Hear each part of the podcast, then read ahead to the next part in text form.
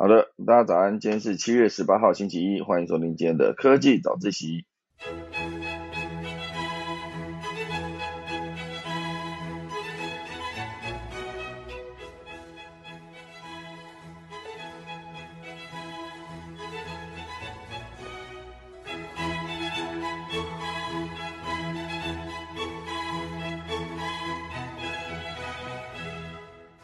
好的，今天科技早起要跟大家分享几则消息。第一则呢是跟 YouTube 有关，好，它的订阅户突破了五百万，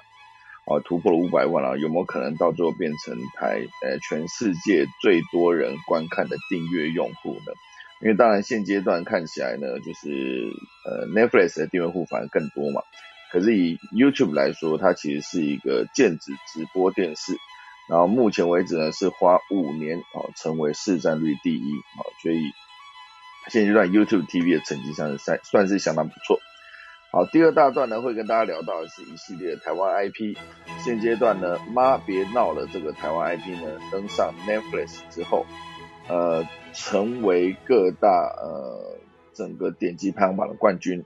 好，所以之后台剧会不会因此而能更好的变成全世界更多人观看的内容呢？另外还有一块就是陈柏霖的实境节目《极岛森林》也是吸引了迪士尼 Plus 买全球的版权。那第三大段会跟大家聊到就是极端气候，英国的极端气候原定二零五零年会到来，现阶段二零二二就到来喽，非常的恐怖。等一下钟声过，开始今天的科技早自习喽。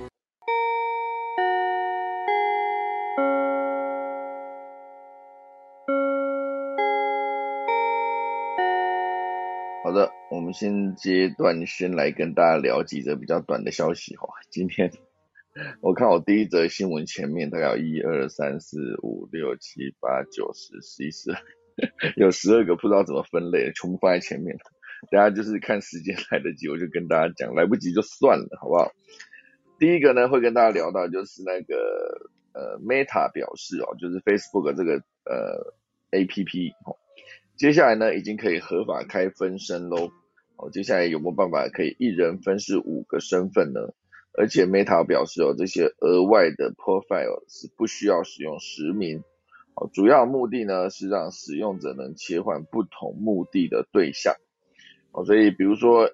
这个账号适合我一般的朋友，那一个账号适合我的亲戚家人哈，然后第三个账号可能就适合用在。公开场合，我觉得或者是我今天也希望自己能够有一个就是文青一点的身份，或是有一点可以比较做自己的身份。总之呢，我可以一次切换好几个我自己的账号，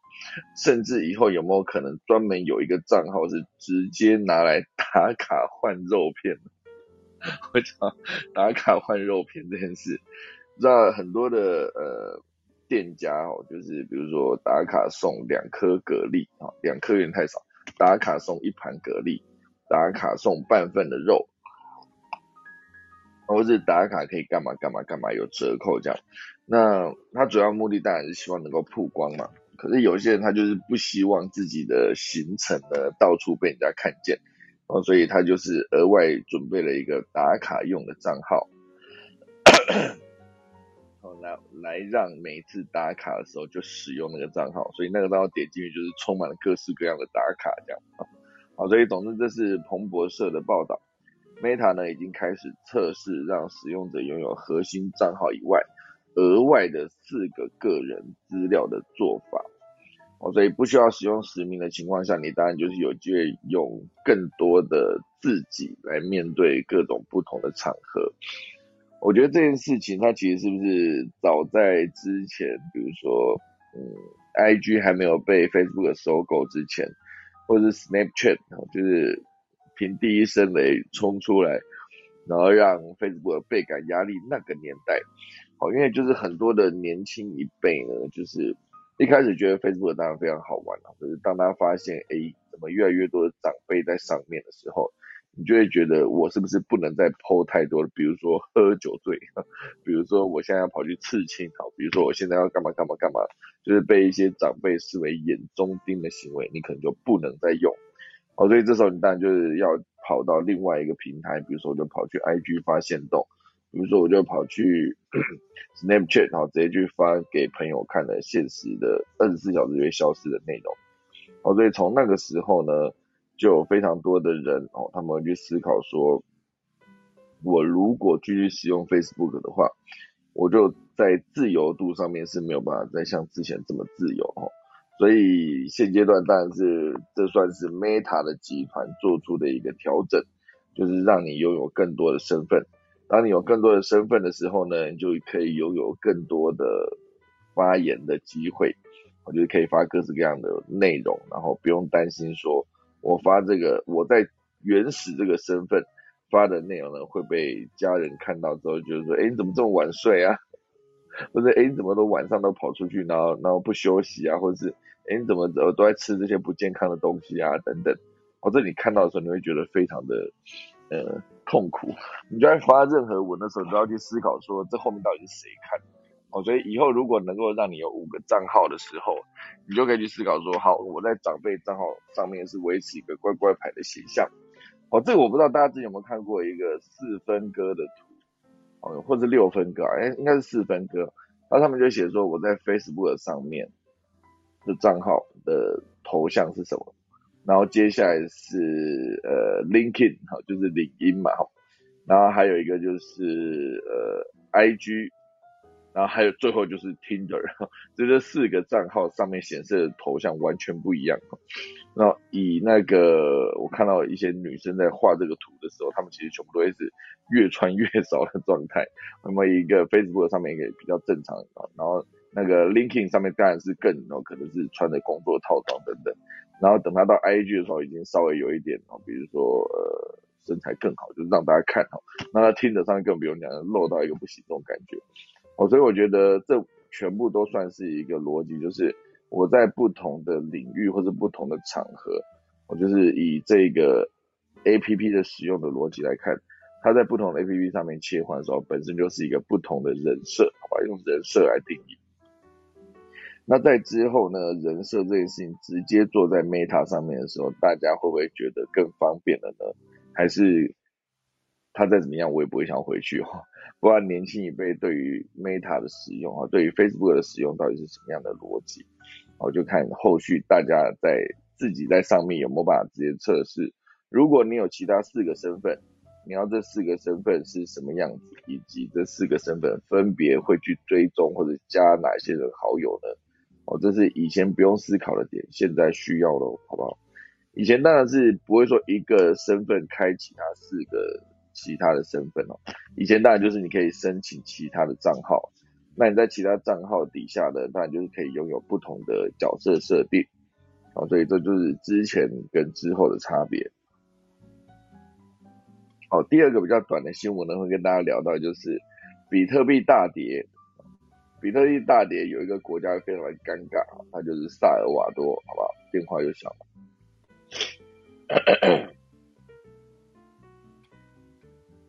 好的，比特币大跌，那有一个国家呢，它就会非常的尴尬哈，它就是萨尔瓦多，因为这个当初是萨尔瓦多的总统，他做了一个豪赌哈，就是直接把比特币呢变成全世界第一个启用虚拟货币作为法定货币的国家。然而在使用比特币将近一年之后，不幸碰上加密货币市场大崩盘。而导致萨尔瓦多国家所持有的加密货币价值大幅缩水，哦，整个跌损是将近新台币数十亿元，哦，所以非常的惨哈。那当然，以他的总统叫做布格雷，哦，目前为止呢，仍然不为加密货币的灾情，甚至主张应该趁这个时机点购入更多的比特币。哇塞，大家看看这个布。格雷哦，非常的冲哦，这就是之前那个，哎，是巴菲特吗？还是谁？他曾经说过，当别人呃恐惧的时候，他就贪婪；当别人贪婪的时候，他就恐惧哦，就是这个逻辑哦。现在比特币跌成这个样子，或是加密货币跌成这个样子，萨尔瓦多依然哦，就是没有在担心，应该要更继续购入更多的比特币。哦，所以现阶段呢，在萨尔瓦多。啊，就是因为跟着很多跟加密货币有关的新创公司跟交易所，接连倒闭的现阶段这个时间点，哦，就是基本上已经算是币圈的雷曼级的危机哦。雷曼就是之前二零零八年左右雷曼兄弟倒闭的时候，对金融的影响来说是非常的大。好，所以现阶段加密货币也遇到一样的问题。那当然，呃，之前是有一个人哦，仍然坚持不退哦，而且他不是掏自己的钱买比特币哦。而是请国家的力量购买比特币，哦，这个人就是萨尔瓦多的现任总统布格雷。那他上应该说上个月哦，六月三十号，他才在推特上面宣布以一百五十万美元哦，差不多就是新台币四千四百六十八万的价格呢，去购入八十枚比特币，啊，并附上一张扎眼的笑容图，表示比特币就是未来，哦，这个价格太便宜了，哦。那现阶段当然跌更多，所以应该比他自己想的更便宜哦。那当然一路一路跌成这样子，他底下的官员呢、阁员呢，当然也是有正反面的意见。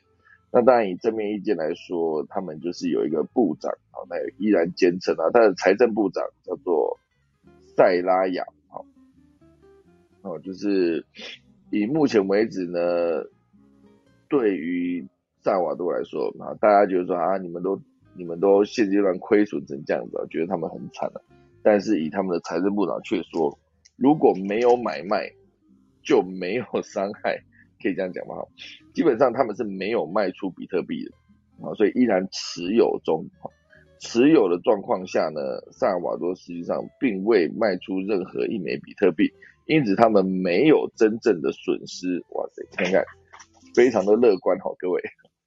哦，所以当然，我觉得这是他们自己的想法，也没有对错。哦，因为比特币难保之后，它是真的就今天涨幅涨上去之后，大家就会觉得说啊，没想到这个萨尔瓦多国，哎，不是国王，总统布格雷做的事情才是对的哈。觉得当然就是以成败论英雄的情况下，如果之后比特币真的跌到跳水式变成币值的时候，哦，那会不会大家觉得啊，原来布格林现在在额外买这些比特币，真的是？呃，有点不智，好不好？好，所以之前他是以一百五十万美元买入了八十颗比特币，那这个比特币呢，现阶段哦，就是持续存在我们的萨尔瓦多的呃，算是财政部里面。那当然，因为他们强调说没有买卖就没有损失嘛，好，所以呃，原本这个布格雷呢，就是期望用比特币去。带动中南美洲啊，应该说中美洲国家的贫困经济，这个想法呢，算是他一直以来都呃没有改变了，持续前进的一个方向。当然，最新的结果呢是呃，原本是萨尔瓦多政府大力推动下，最初有上万人下载了官方的电子钱包，而且萨尔瓦多的观光部长叫做瓦德兹也表示。在采用比特币之后呢，他们国家内的旅游业哦，在二零二一年出现明显的复苏，好，成长了百分之三十，好，当然那一切都是还没有考虑到说比特币后来大跌的状况，而政府在大量鼓吹比特币的同时呢，萨尔瓦多依然有多数的人民不知道那是什么，因为过去萨尔瓦多是一个有四分之一的人口落入贫穷线之下。而且有七成的人口呢是没有申办过银行账户的国家。当他们把比特币定为国家法定货币之后呢，民众大部分还是普遍倾向使用现金。哦，在比特币沙滩担任保全的一个青年叫做洛佩斯，他就说，大家不太用比特币，因为不太有人知道那是什么东西，只有少部分观光客在用。哦，所以现阶段呢，呃，萨尔瓦多他们持续想要推动比特币呢，当然有批评者是认为说，是不是他的呃是要掩盖执政问题呢？好，就是因为呃，当他们在使用比特币成为法定货币之后呢，就服务到很多那些围绕在总统布格雷身边打转的比特币爱好者们，哦，服务到他们了。因为他们多半是外国人，坐着直升机降落在萨萨尔瓦多，然后参加布格雷的私人派对、冲浪跟钓鱼，有时候还会提供政策上的建议。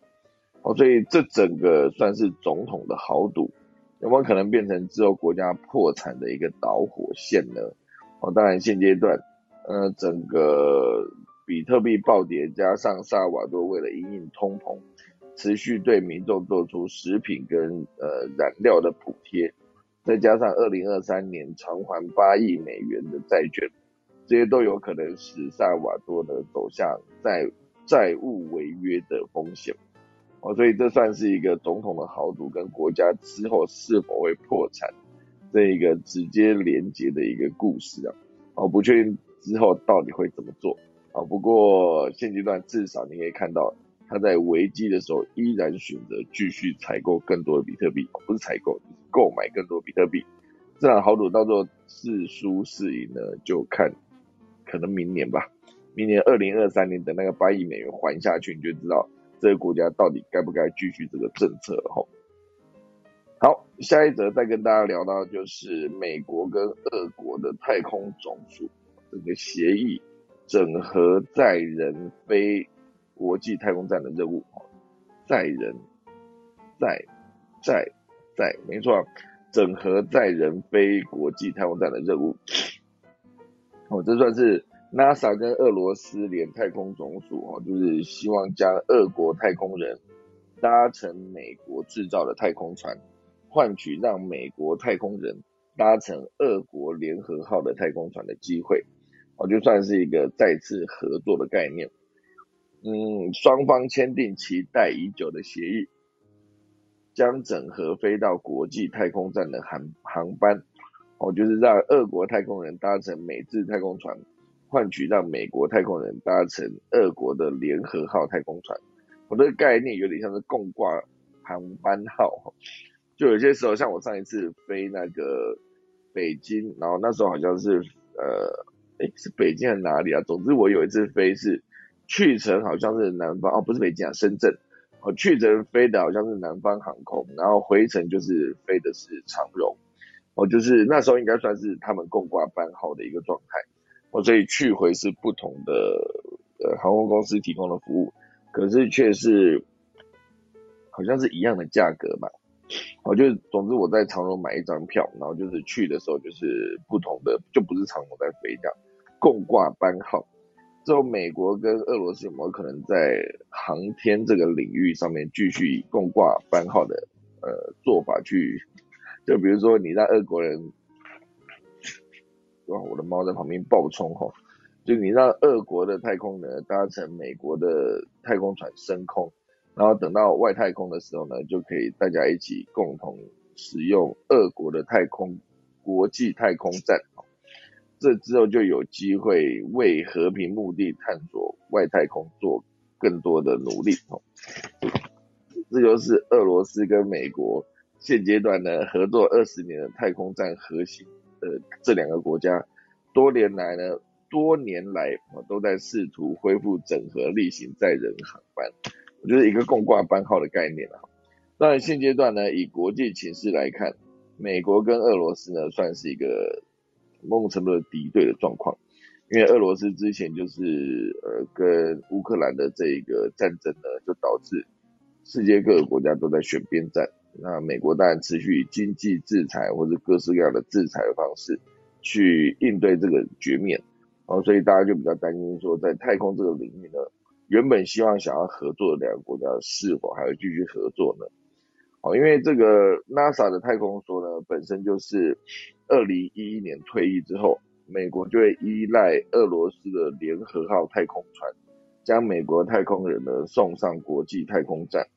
直到二零二。零年，哦，NASA 才使用了 SpaceX 的成龙太空船去恢复载人太空飞行的能力，启动从从佛州飞到国际太空站的例行航班。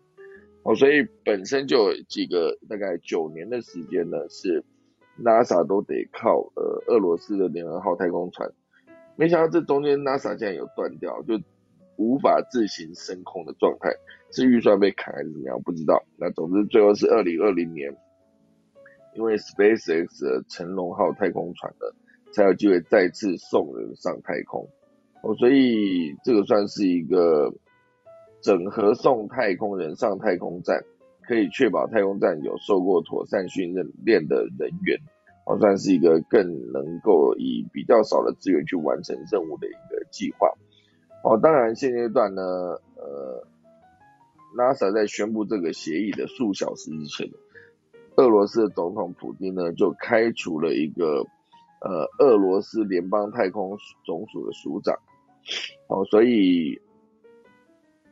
呃，宣布就是由副总理暨前国防部长来接任，好，所以本来就是一个因为有地面上的战争这件事情，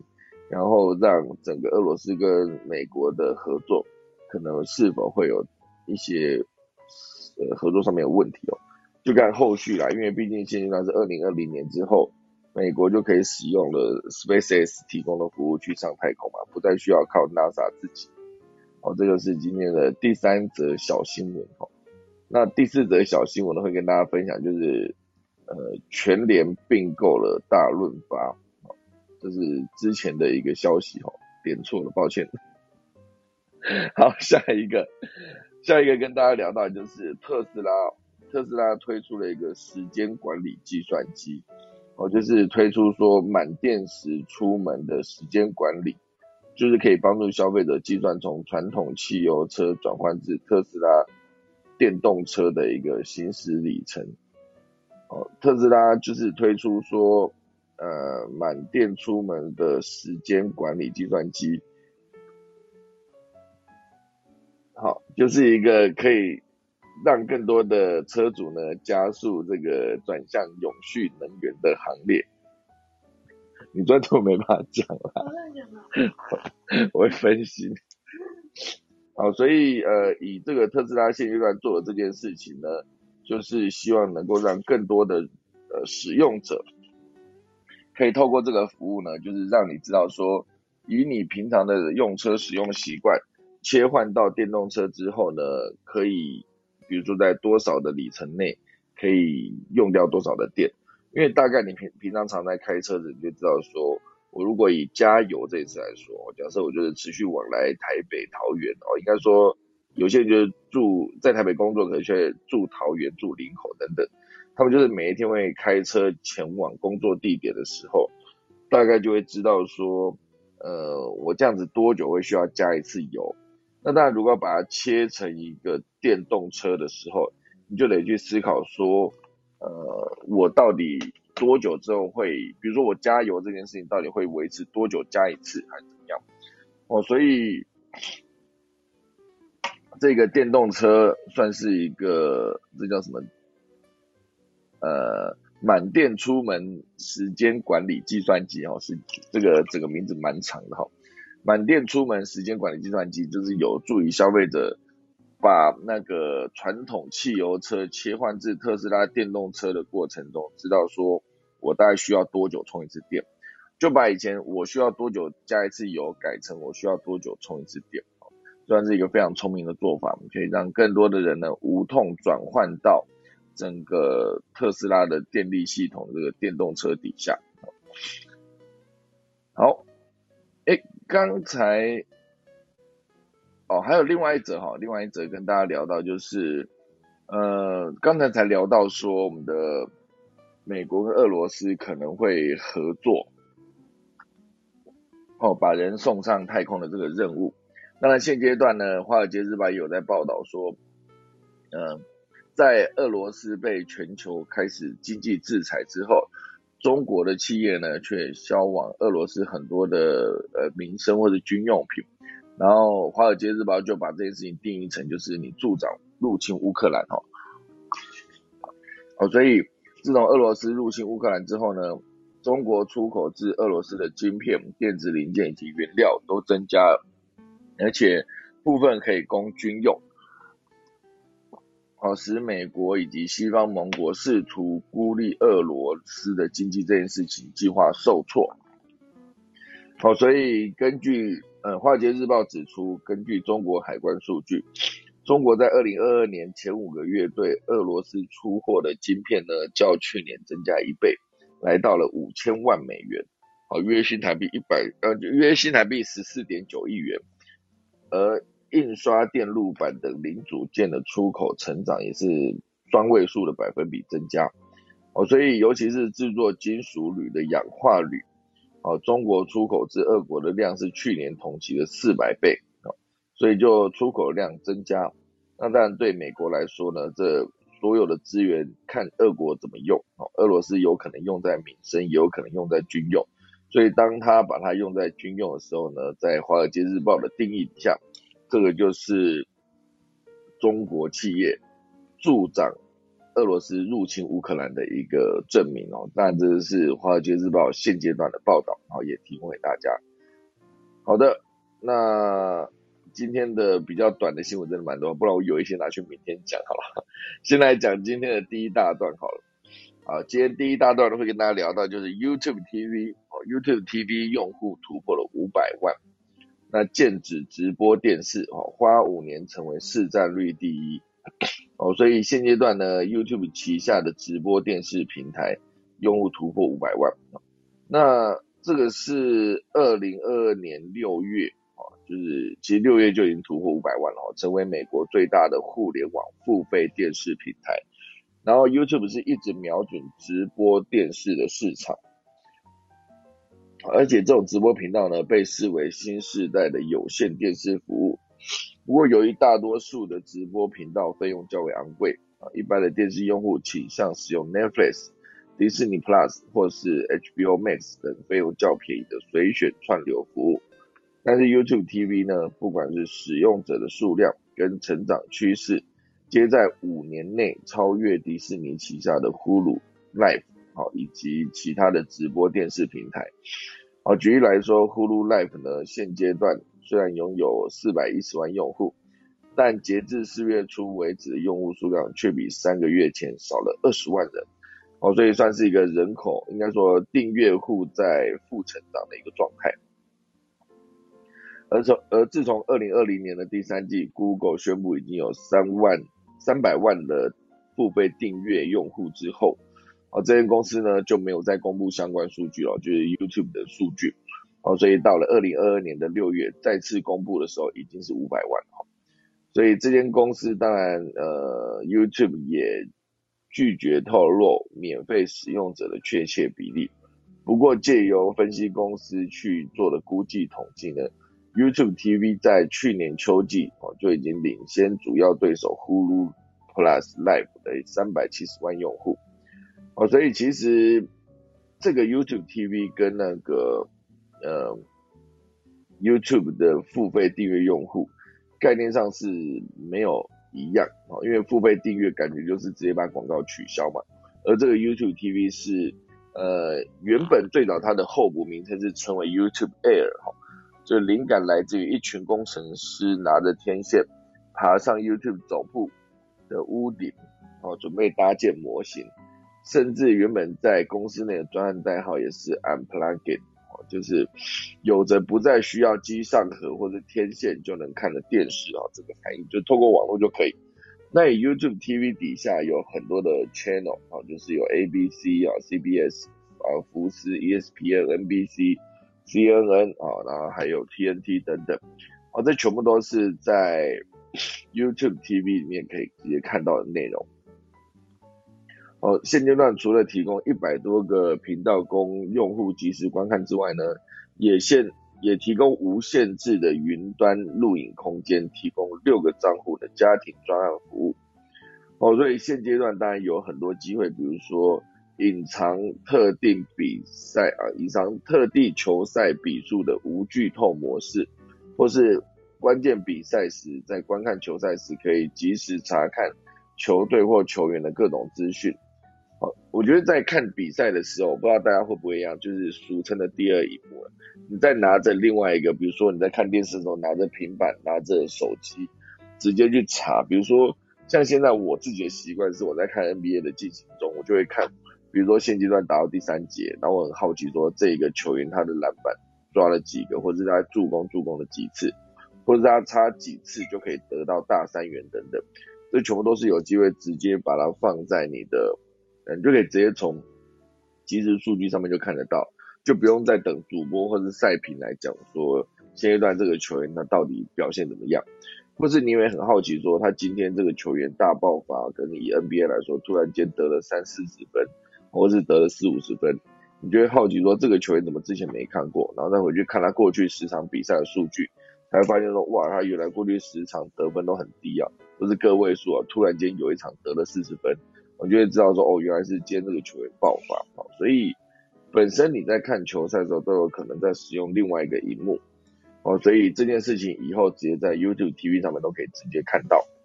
除此之外呢，YouTube TV 也因此跻身为美国五大付费电视服务，哦，仅排在超无线，就是呃 Comcast、Xfinity 哦这间这个频道，特许通讯哦这几间公司之后，显示了这个电视串流平台呢具有非常大的潜力。我觉得 YouTube TV 正在做这件事情。所以我觉得很多的，比如说 YouTube 一开始你把它定义成最早了哈，最早当然就是用户上传自己的家里的在使用的内容，也不是家，就自己家用 video 这种概念。原本 YouTube 就是定义在这边嘛，你可以上传自己拍的任何内容啊，不管画质差不差，制作精不精细。哦，一开始确实也是因为这样子吸引到很多人的眼球，就发现。上面有很多素人做的没有那么成熟的，可是偶尔会有一支很好笑的内容，那你看了以后就会一直想要在上面找寻更多相关的内容。哦，所以以 YouTube TV 来说，它现阶段已经拥有了五百万的订阅用户，那不确定这个之后有没有办法整合到，比如说 YouTube 台湾之后也推出一个 YouTube 台湾 TV 哦，就把台湾现阶段所有有在 YouTube 上面开直播的 channel 全部拉进来。如果当他有一天就是多到一个，就是已经可以比传统的有线电视一样多频道的时候，是不是就是真正的就是有线电视的末日了？好，这当然还需要更多的谈判了。毕竟每一个频道，它比如说在有线电视上架的同时，如果你又要让它在 YouTube TV 上架的时候，可能我们的 NCC 这个主管单位有可能会去做一些监管。哦，那如果说都不监管情况下，像之前。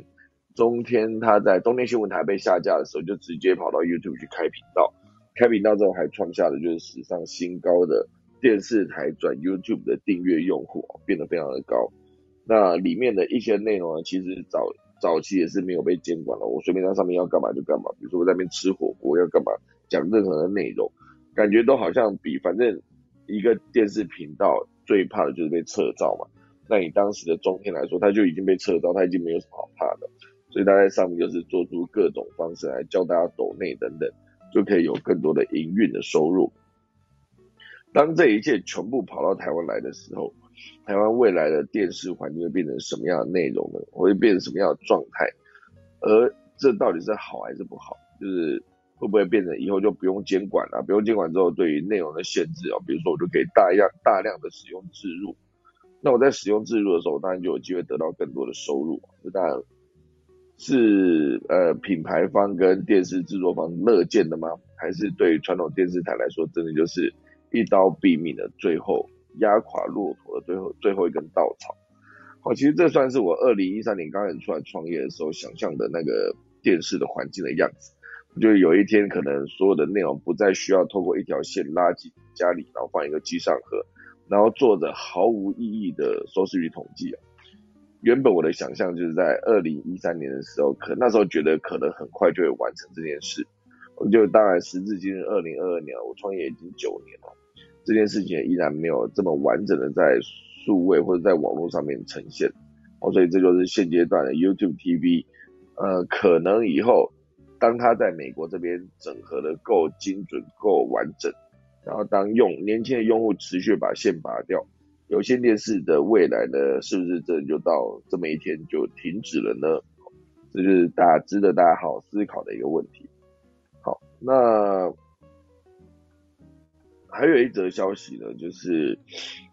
跟这个 YouTube TV 没有太多的关系哦。可是我为什么把它排着？好吧，算了，我现在聊第二则好了。先来跟大家聊今天的第二则。因为今天我收集到的新闻真的是非常零散的，很多新闻都没有什么相关哦。刚才我本来想讲，就是廉价航空有可能会消失啊，因为之前的那个疫情的影响，所以导致很多的国家应该说民众都不出国，然后呃机场的旅客大减，然后很多的航空业者，比如说长荣、华航，都开始转向做货运。那廉价航空在这个时间点呢，他们的收入就更惨了，就雪崩式的腰斩。哦，所以廉价航空之后有可能都撑不下去了吗？啊，如果他们都撑不下去的情况下，那以后我们选航空公司就只能选拥有完整服务的，比如说像国内就是呃长荣、华航哦这样子。好，所以未来的机票票价也不会太便宜哦。就是油价也上涨了，国际情势，然后很多的原物料，然后通膨等等的问题，未来可能很难再买到廉价航空的进，应该说廉价航空的票，因为以前廉价航空的竞争跟销价全部都养大了旅客的胃口，才面临现在当高涨的票价时变得以前像以前就难以接受，所以廉价航空以前当然就会拼票价低嘛。所以当现在什么都涨的情况下，你要廉价航空的票价低，显然也是相对比较困难的一件事。好，那这就是今天第一大段。第二大段呢，会跟大家聊到就是呃，妈别闹了这部剧，哦，它登上了 Netflix 的排行榜点击排行榜的冠军，哦，算是一个非常厉害的一个作品哦。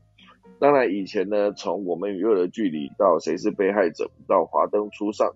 到最新的妈别闹了，都算是不错的作品。只是当你要跟外国比的时候，哦，像文策院的院长李明哲，他在呃今年六月查叙的时候，跟媒体查叙的时候就被问到，台湾为何拍不出鱿鱼游戏？哦，但是在问这个问题之前呢，先看看台湾这几年的成功的作品哦。当然像刚刚提到几个，我们与与恶的距离啊，谁是被害者等等，那。如果真的要跟韩国比的话，韩国现阶段呢，就是 CJ 集团手握大量的韩剧资源。哦，那曾经是制糖起家这个 CJ 集团呢，一九九五年由李美金主导成立娱乐相关部门。那现阶段就是 CJ 集团的副会长跟梦工厂股东。之前的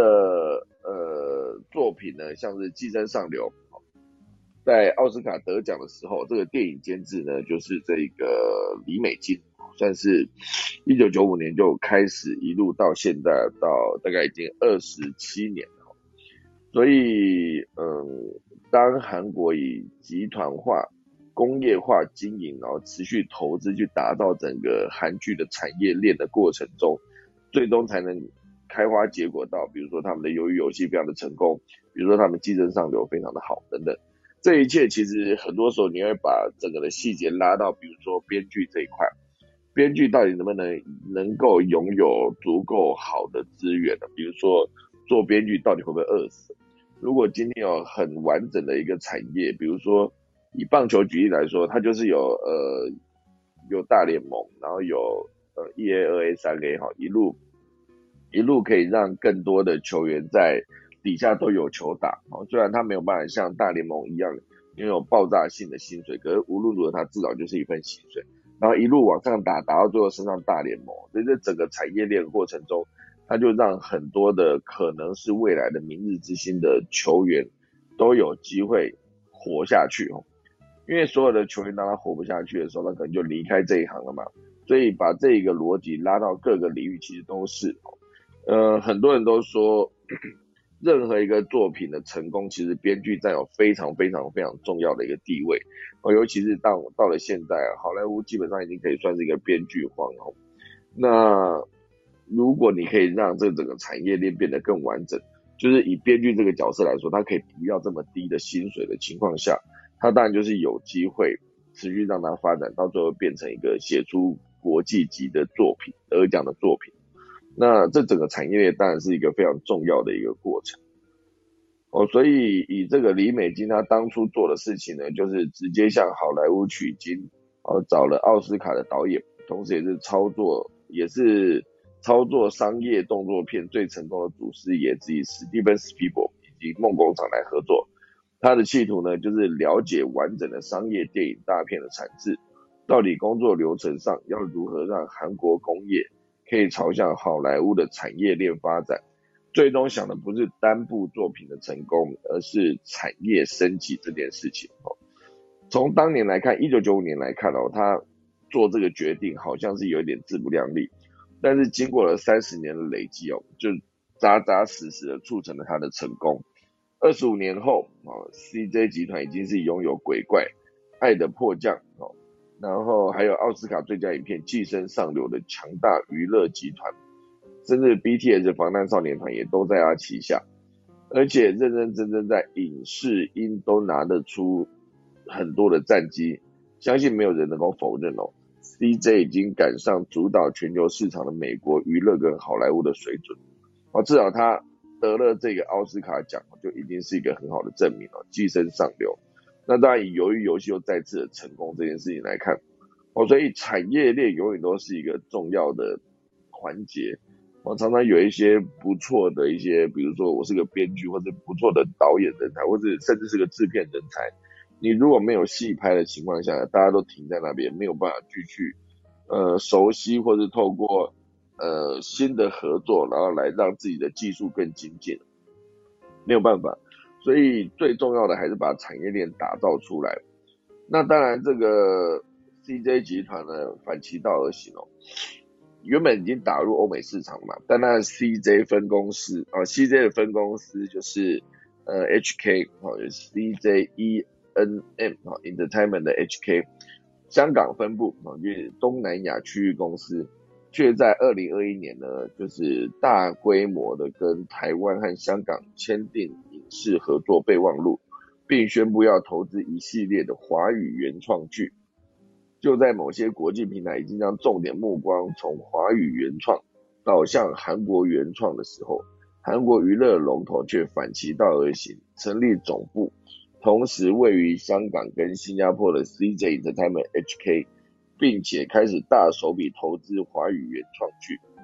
而第一部投的还是台湾导演陈慧琳哦，她的妈别闹了这部戏，并且成功卖出了 Netflix 的国际版权。接下来三部则结合了新加坡导演跟台湾演员。哦，对 CJ 来说，为什么华语剧值得投资呢？而且大动作跟香港、新加坡、台湾影视人才合作，在这个台剧转型的关键时期呢，对于这个产业来说，真的是一个非常值得思索的问题。这边本身东南亚市场或者是华语圈的观众本身就非常的多，而且华语剧、华语的原创剧。是不是在东南亚市场仍有不可取代的地位？哦，大家曾经想看二零零零年左右，那时候开始，呃，从《流星花园》开始，哦，一系列的台湾的剧，哦，就《天国的嫁衣》那时候也是让呃王心凌突然间爆红，也不算爆红，就是红上加红这个概念。两千年的《流星花园》真的是 F 四带动全亚洲的潮流，就是一个很好的例子。哦，所以显然这个 CJ 判断了华语原创剧。有机会进入并进一步开进一步开拓东南亚市场，尤其东南亚市场未来是一个人口红利满点的一个地方，就是风水轮流转啊。以整个亚洲来看，日本曾经是最强的，当当时被美国写了一个日本第一，然后有一段时间内哦，就是台湾的经济起飞，在一段时间内就是中国整个经济打入全世界全世界的前两大经济体。然后在之后有没有可能就直接轮到东南亚了哈？当全世界的出生率都也不要说全世界，就是很多先先进已开发国家，日本啊、韩国，包括台湾也是，出生率都连年负成长的时候，就是人口生不如死的状况下，出生率不如死亡人口，就是人口到最后就是实质负成长的情况下，整个东南亚它现阶段的状况是一个人口红利满点的一个状态。我就看那个人口。金字塔就会发现，它的工作人口真的是非常的大量啊，跟一些高龄化的，比如说日本、韩国比起来，我这就是一个完全不同的人口结构的金字塔。哦，所以当这个 CJ Entertainment 的 HK 哦，就是香港分公司当时的这个总经理，他就表示，他在八九零年代就熟悉香港电影，后来也扩及台湾影视。而且近年呢，台湾有一些佳作，比如说《谁是被害者》，比如说《你的孩子不是你的孩子》，而且因为他正是当时《你的孩子不是你的孩子》那个时候的粉丝，哦，所以在妈别闹了前期寻求资金的时候呢，就已经成功获得 CJ 的投资与预售。哦，所以 CJ HK 不止投资本剧，还会负责东南亚跟国际市场的销售。哦，所以一个剧不是把它投资做出来就好，最终的销售跟曝光才是最重要的一个。你真的卖出去，你才能够有更多的收入，才能让下一个剧继续前进。哦，所以有了 CJ 背书跟优秀的团队、坚强的卡司集结下，妈别闹了！好，这部戏呢就以一集一千两百万的超规、超高规格制作，并且成功卖出了国际版权，在七月十五号全球上线。而且有没有办法再延续华灯初上的气势跟热潮呢？哦，将是未来值得关注的一个点。而且同时，妈别闹了，可以看得出来哈，亚洲戏剧娱乐主流仍是家庭女性。在先前的记者会中呢，CJ 也非常明确描述了本剧的特色，呃，就是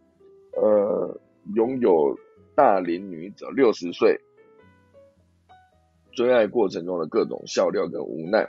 有创新视角，又是主流类型，然后所以，呃，整个 CJ 算是对这部戏呢非常有信心哦，因为毕竟监制跟导演啊，监制周逸全跟导演陈慧琳之前做的《你的孩子不是你的孩子》，这个品质是非常优秀的哦，所以他们对于这次的投资的合作可是期待非常的高。另外一个值得关注的戏，就是为什么这部家庭剧一集花了一千两百万，还让 CJ 跟 Netflix 如此满意，还没上呢就传出可能会有第二季的消息呢？因为台湾的家庭剧已经超过二十年动涨啊，从你的孩子不是你的孩子到我我的婆婆怎么那么可爱，哦，名字都很长哈，都可以看出台湾家庭剧的制作费天花板，这样的资源跟预算啊，跟跟韩。国精美制作家庭剧偶像剧一比，在国际市场确实很难相提并论。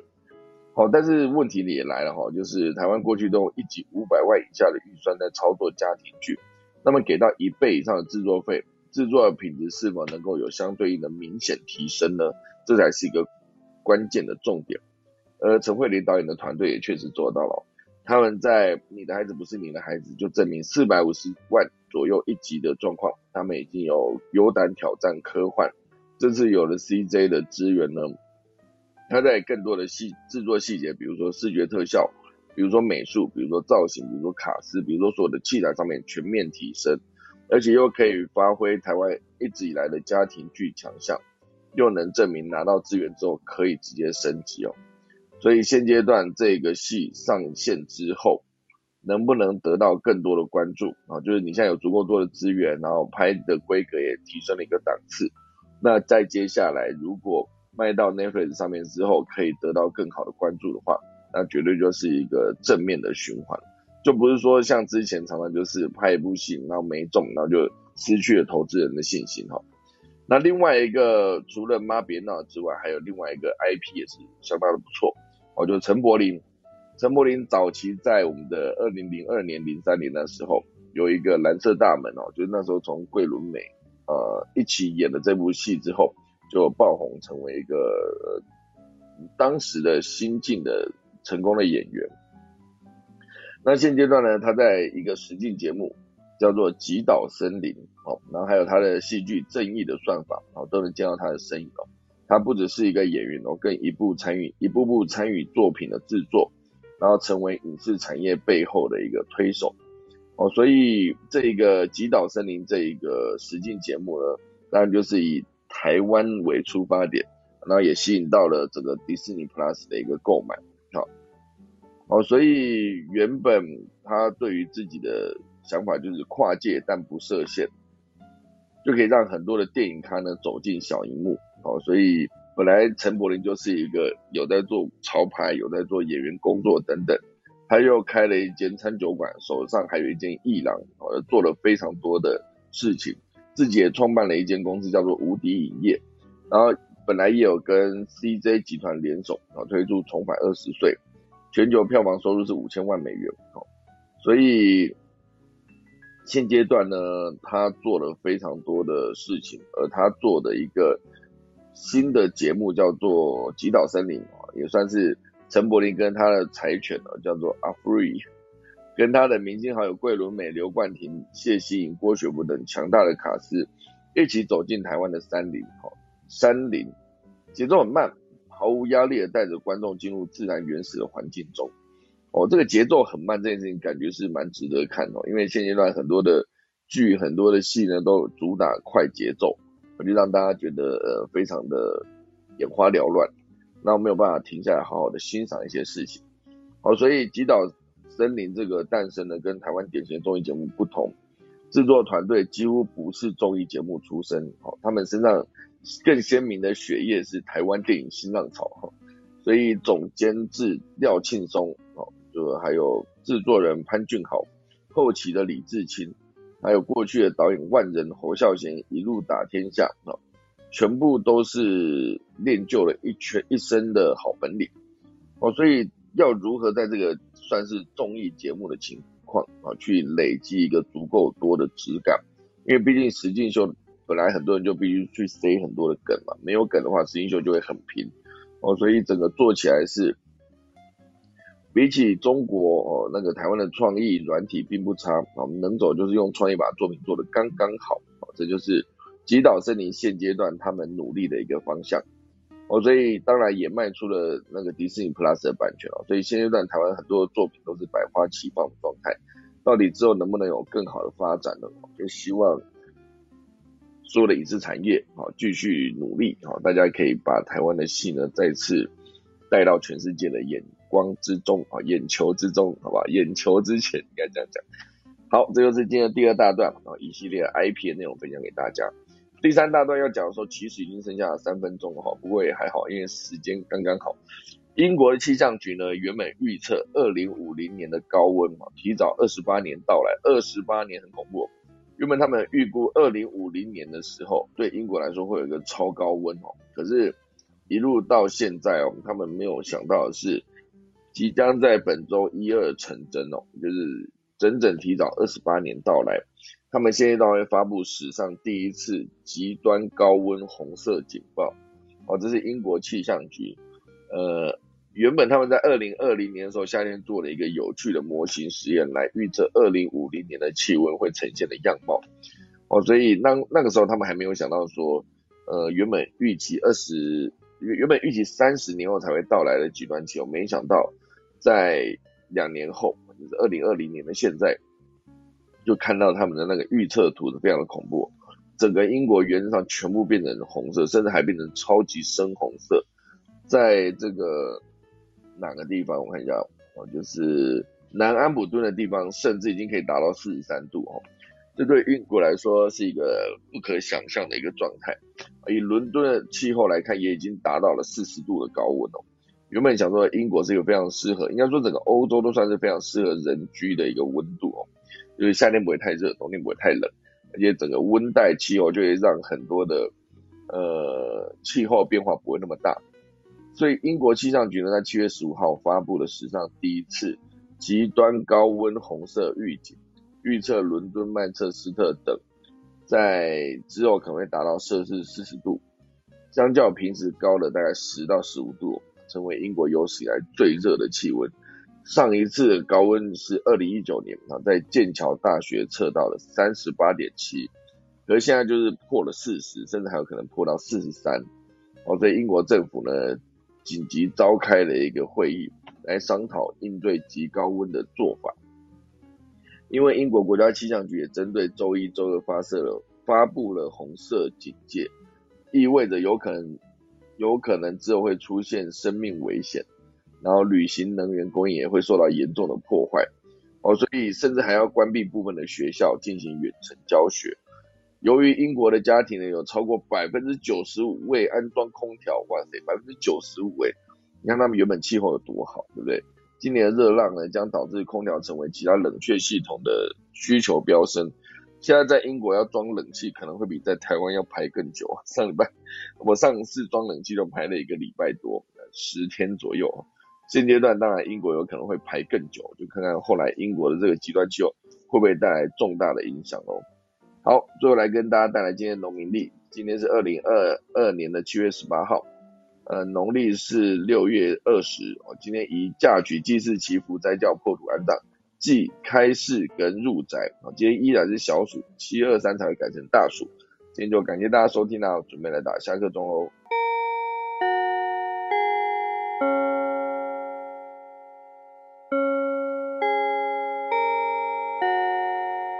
好的，今天就谢谢大家收听啦。我觉得今天真的是收集到太多内容了，然后很多就是都想要把它讲完，然后会来不及讲，所以我觉得我决定把一部分内容呢移到明天。然后，呃，因为其实我之前常常在每天收集内容的时候，都会发现。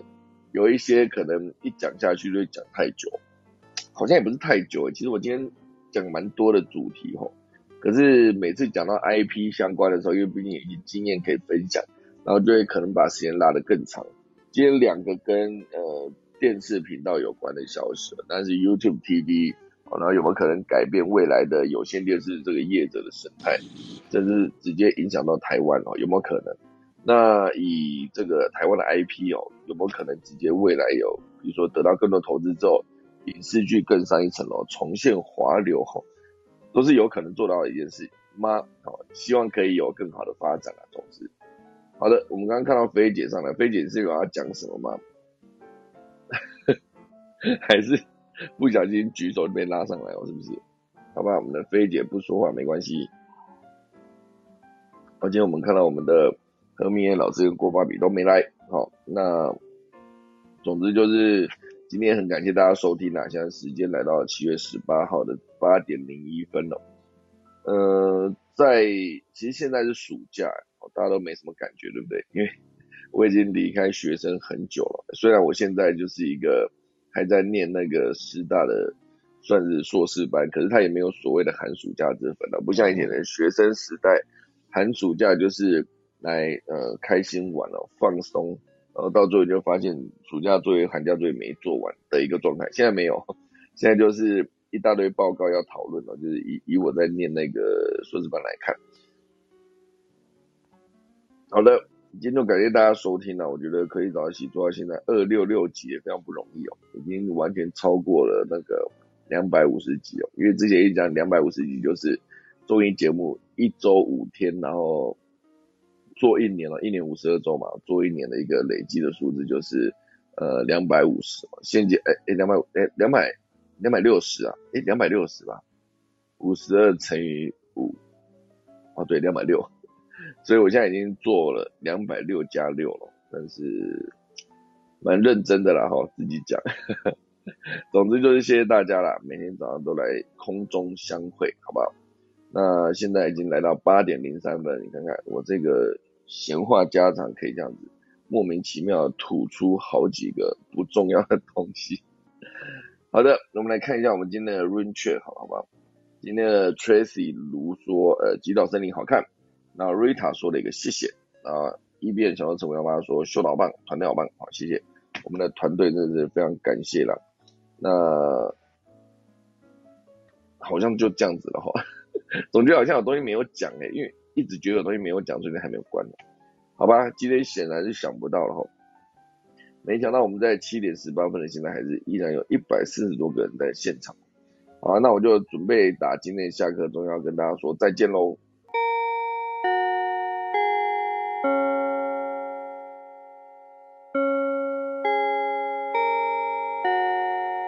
好的，今天就谢谢大家收听啦，明天七月十九号星期二早上七点再见，大家拜拜。